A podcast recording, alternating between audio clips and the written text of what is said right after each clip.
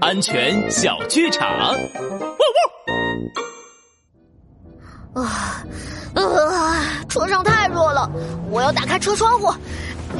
呃呃，怎么打开呀？不知道。来，我们用力拉试试。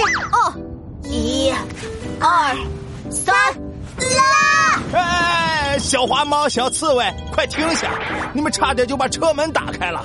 拉布拉多警长说过，汽车行驶的过程中是不能打开车门的。说的没错，帅狗警长安全开讲。汽车行驶过程中打开车门，乘客很容易被甩出去，导致受伤。所以我们坐车的时候千万不要乱摸车门，更不要去玩车门的开关，不小心打开车门可就麻烦了。